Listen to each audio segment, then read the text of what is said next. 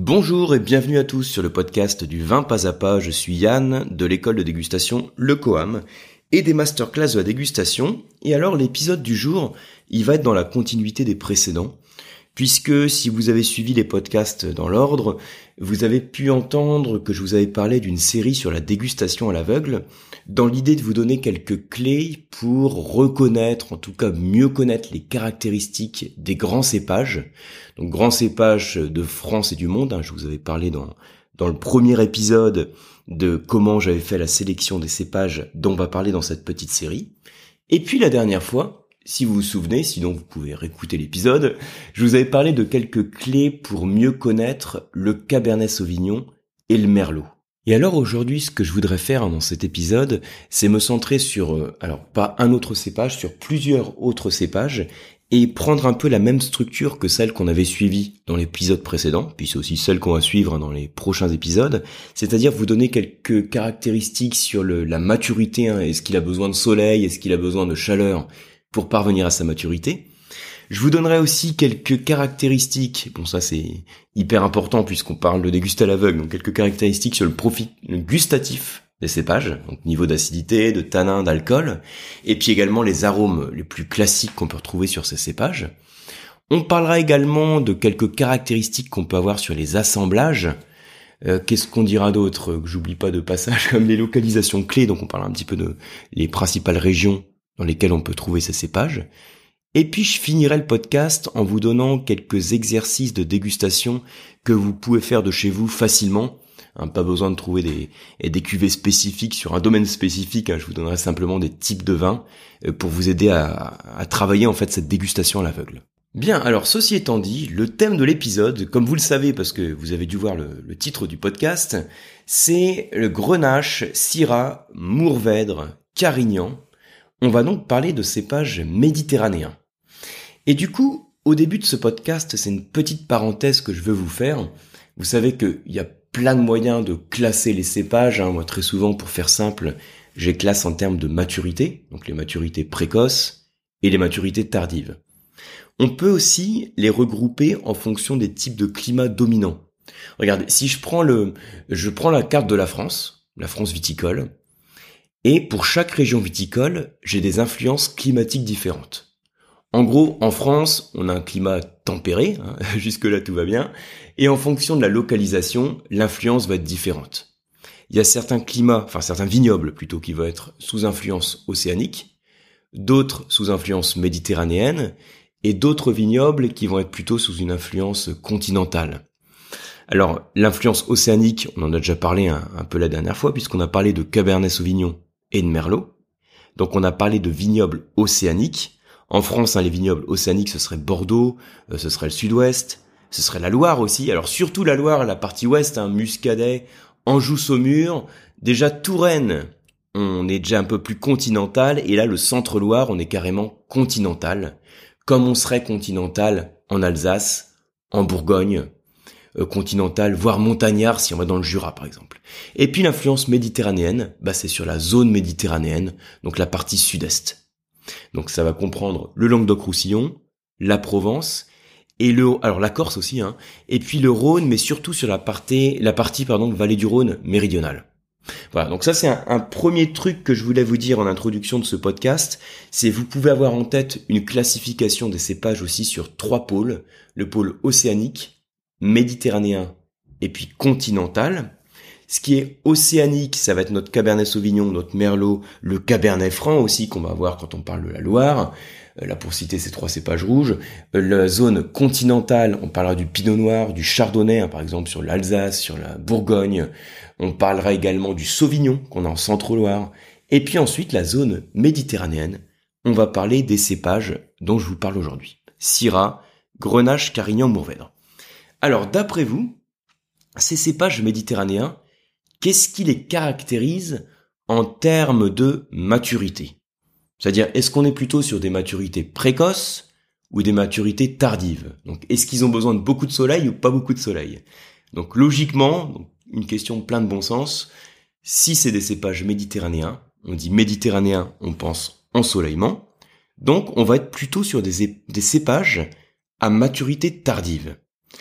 Alors, je vais quand même faire euh, par rapport aux cépages dont, que je vous cite, hein, euh, pour être un petit peu plus précis, sachez que la Syrah, elle est quand même un petit peu à part par rapport au trio Grenache, Carignan, Mourvèdre que j'ai cité. Parce que la Syrah, elle est pas complètement tardive, on va dire. Et qu'est-ce que ça veut dire pas complètement tardif Pour vous donner un peu de, des dates, hein, un peu de précision? Eh ben, vous vous souvenez que sur le dernier podcast, je vous ai parlé de cette classification donc précoce, tardive, la classification Puglia. Euh, donc je vais pas revenir dessus, hein, simplement c'est c'est la classification des cépages en fonction de leur maturité, en fonction de l'ensoleillement dont ils ont besoin. Et la Syrah, elle arrive à maturité, par exemple, avant le Cabernet Sauvignon. On n'est pas sur un cépage qui, qui, méditerranéen dans le sens où il, il peut pas s'éloigner de la côte, comme c'est le cas du Grenache, Mourvèdre ou Carignan.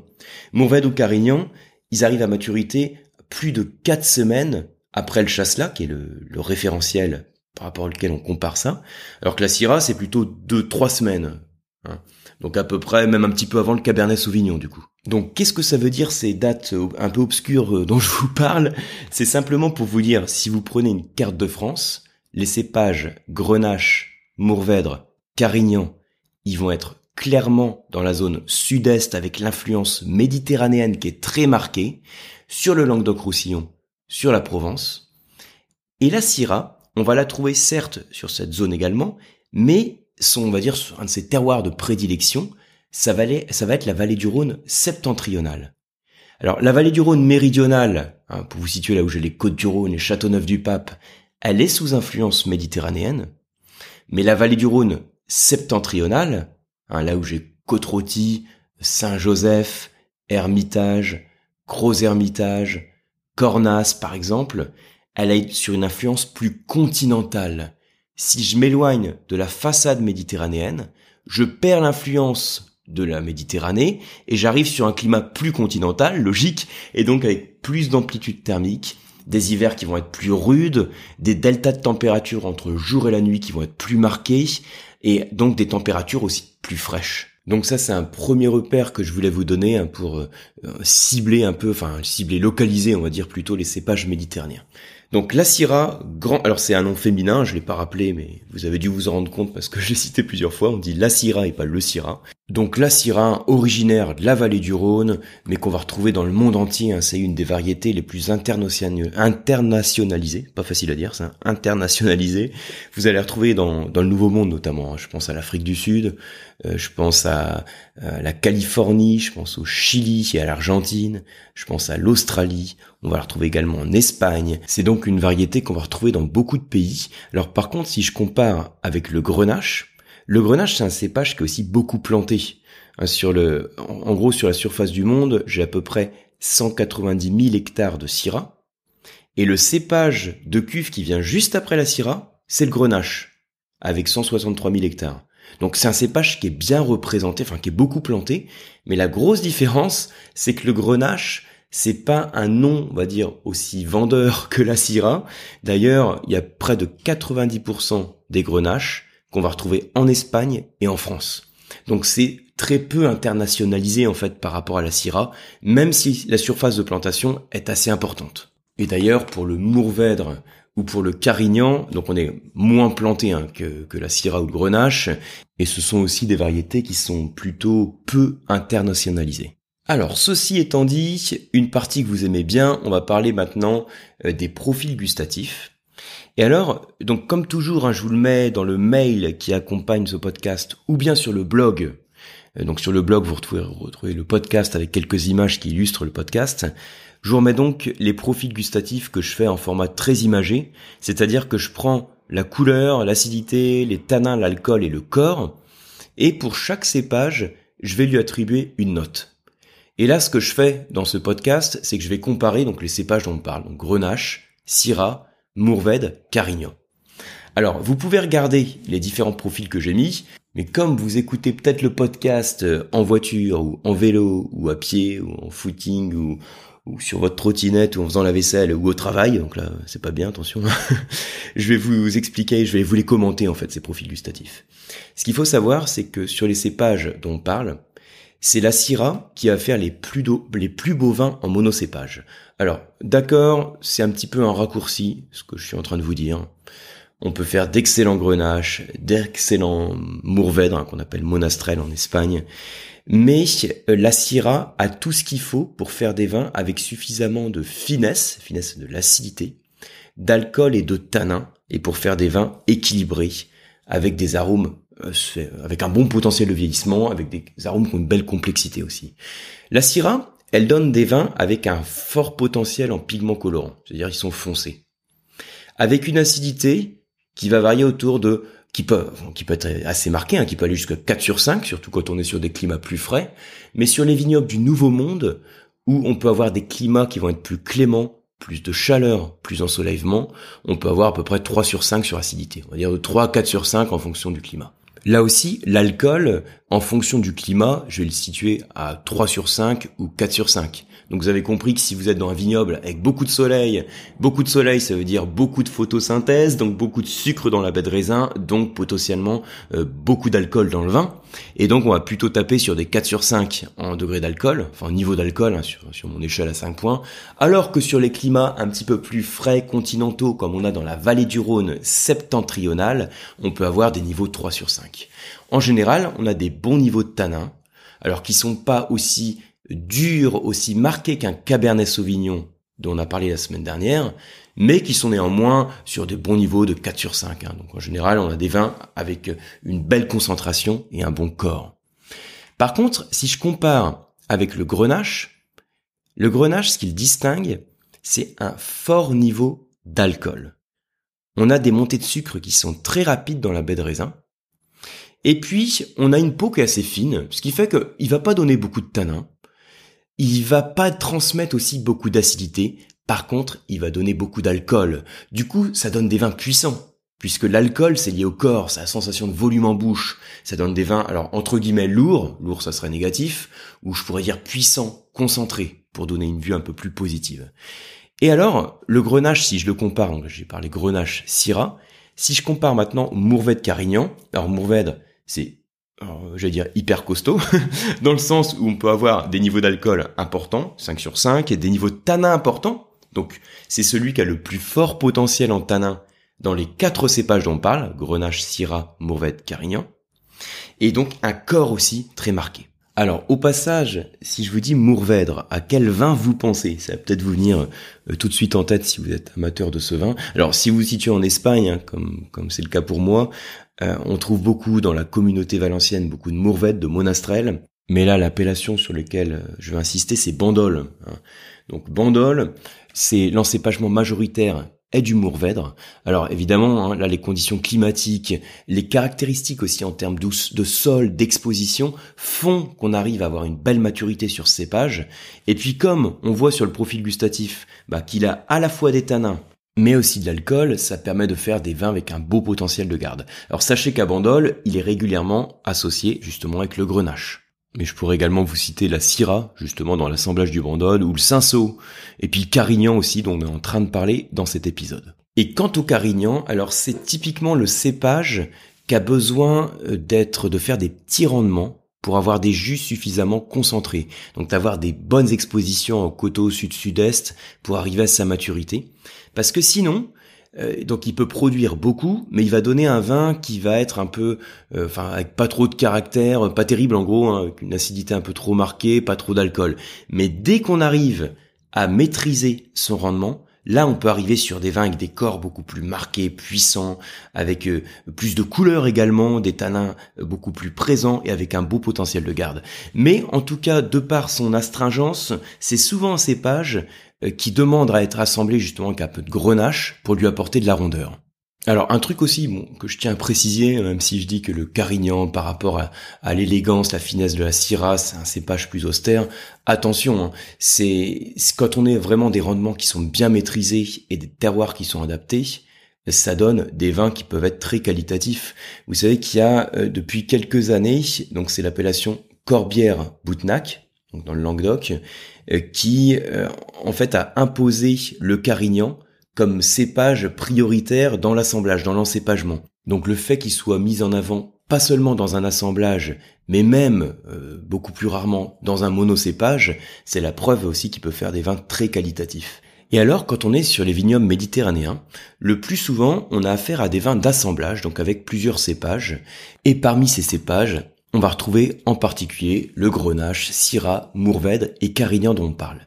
Et ce qu'il faut savoir, c'est que chacun de ces cépages va contribuer à quelque chose dans l'assemblage, et donc va contribuer à un élément de personnalité du vin.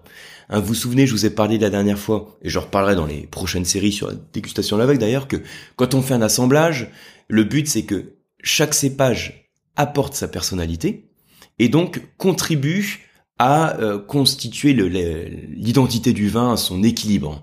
Un petit peu comme vous avez, quand vous avez plusieurs personnes hein, qui collaborent sur un projet, chaque personne peut avoir une spécialité, une personnalité aussi différente, et le fait de faire travailler tout le monde ensemble, ça permet en théorie donc d'apporter plus de valeur et euh, d'obtenir plus de choses. Donc dans l'assemblage, c'est le même principe. Donc Grenache, Syrah, Mourvèdre, Carignan, ce sont des cépages qui sont régulièrement assemblés. Et d'ailleurs, les Grenache, Syrah, Mourvèdre, quand vous prenez la première lettre hein, de chacun de ces cépages, ça fait GSM. Et les GSM, ce sont des types de vins qui sont constitués par cet assemblage. Donc on va retrouver notamment en Australie. Et chaque cépage apporte quelque chose. Alors d'après vous, que va apporter chacun des cépages euh, à l'assemblage? Eh bien, alors vous pouvez regarder les profils gustatifs, ou si vous n'avez pas tout de suite les images sous les yeux, peut-être que vous avez en tête hein, les, ce, sur quoi j'ai assisté pour chacun des cépages. Eh bien, le grenache, il va apporter la rondeur. La rondeur, c'est quoi? C'est l'alcool. Il apporte donc cette salivation grasse hein, pour le dégustateur que vous êtes, qui vient euh, envelopper les tanins et l'acidité. La syrah, elle va apporter principalement la fraîcheur. Donc quand je dis fraîcheur par opposition à rondeur, quand je dis fraîcheur, je parle d'acidité. Alors pas seulement l'acidité, il y a aussi les arômes, la complexité aromatique, une certaine structure tannique également. Mais sur un assemblage grenache-syrah, notre syrah est là pour apporter la fraîcheur, complexité aromatique, des tanins. Et le grenache, qui n'a pas une structure tannique qui est marquée, mais qui a beaucoup d'alcool, apporte la rondeur. Et le mourvèdre, pour le coup, il va apporter des tanins, alors également de l'alcool, mais une structure tannique. Le mourvèdre, en monocépage, alors avoir un monde d'avoir un, un, bon climat ensoleillé, comme ça peut être le cas à Bandol ou dans les vignobles euh, d'Espagne hein, d'ailleurs, euh, sinon, il va avoir des tanins qui vont être assez durs. Il lui faut de l'alcool pour compenser. Et cet alcool est apporté par le grenache. Donc grenache, syrah, mourvèdre, dans l'ordre, ça ferait rondeur, fraîcheur, tanin. Alors bien sûr, c'est un petit peu un raccourci pour simplifier hein, que j'utilise. Ça va dépendre aussi des terroirs, ça va dépendre des climats, ça va dépendre des choix du vigneron, mais globalement, par rapport au profil que l'on a sur chaque, cépage, c'est un peu ce type d'équilibre qu'on peut attendre. Grenache, Syrah, Mourvèdre, rondeur, fraîcheur, tanin. Donc au lieu de GSM, ça serait RFT. Hein, voilà pour le moyen mémotechnique. Et le Carignan, du coup, eh bien, si les rendements sont maîtrisés, comme on a dit, hein, il va apporter de la concentration. Il va apporter de la concentration et des tanins.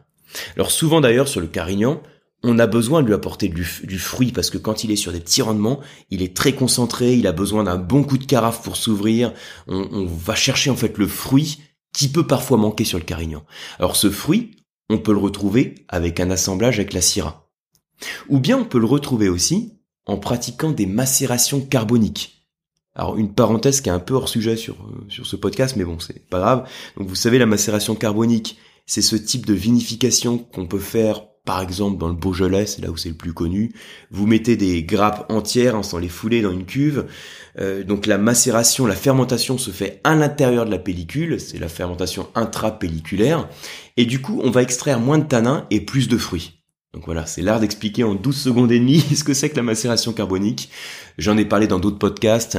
Là, l'objet d'ici, c'est pas de, de creuser ça, mais simplement pour vous montrer que c'est vrai que le carignan, on va rechercher le fruit, et quand on n'a pas l'assemblage avec la syrah ou d'autres cépages qui apportent du fruit, il est pas rare qu'on lui fasse une macération carbonique.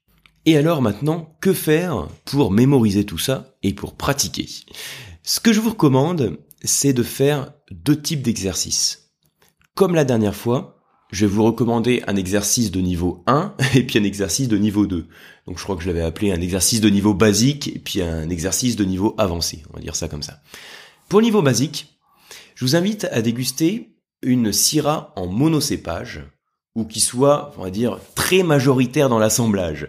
Donc, allez taper sur la vallée du Rhône septentrionale, prenez par exemple un Saint-Joseph ou un Gros-Hermitage, et vous allez le comparer avec deux autres vins, un Bandol, et puis, carrément, un Cabernet Sauvignon du Médoc. Donc, une Syrah de Saint-Joseph, un Mourvèdre de Bandol, et un Cabernet Sauvignon euh, du Médoc. Alors l'idée, c'est d'avoir que des vins jeunes, parce que si vous avez des vins qui ont un certain vieillissement, ça peut être 5-6 ans, ça peut être 7, 8 ou 15 ans, hein, l'idée, c'est que quand le vin vieillit, sa structure change et ses arômes évoluent. Et du coup, l'exercice, est quand même beaucoup moins représentatif. Et vous allez comparer donc les trois vins à l'aveugle. Et vous allez constater, en général, que le Cabernet Sauvignon, eh ben, c'est lui qui a le plus d'acidité. Et oui, donc le Médoc, hein, sur les assemblages majoritaires de Cabernet Sauvignon, on a beaucoup d'acidité. Donc, on avait vu la dernière fois que le Merlot permettait de compenser cette acidité et d'apporter de la rondeur, comme le fait le Grenache dans l'encépagement GSM. Et puis, vous allez constater que le Mourvèdre, c'est souvent celui qui a les tanins les plus marqués. Et peut-être que sur un vin jeune, vous allez constater que le Saint-Joseph, si c'est la Syrah que vous avez prise, va vous sembler peut-être plus équilibré. Plus équilibré parce qu'il y aura de l'acidité, il y aura des tanins, mais il y aura peut-être pas un des axes du profil gustatif qui sera en excès. Il y aura déjà une forme d'équilibre quand vous comparez ces trois vins.